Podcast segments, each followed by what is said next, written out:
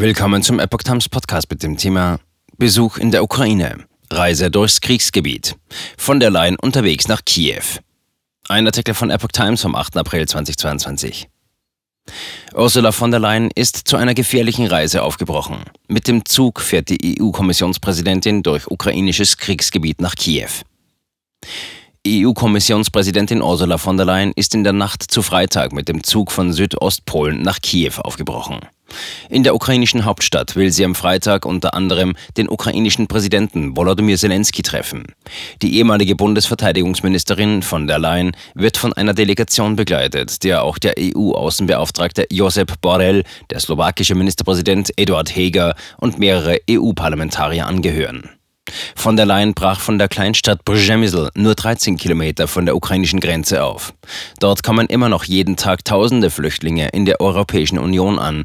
Zu Hochzeiten waren es teils mehr als 100.000 pro Tag. Der Luftraum über der Ukraine ist wegen des Krieges gesperrt. Erster Besuch einer Spitzenpolitikerin nach Butscha.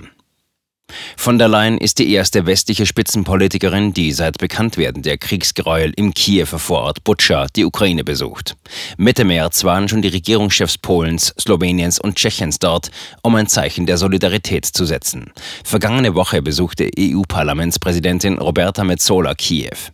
Als Reaktion auf das Massaker an Zivilisten in Butscha hatte von der Leyen am Dienstag ein fünftes Sanktionspaket gegen Russland vorgeschlagen, das am Donnerstagabend kurz vor ihrer Abreise von den 27 Mitgliedstaaten beschlossen wurde.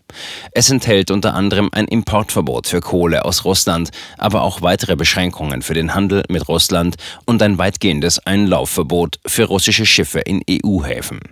Moskau bestreitet, etwas mit den Taten in Butscha zu tun zu haben.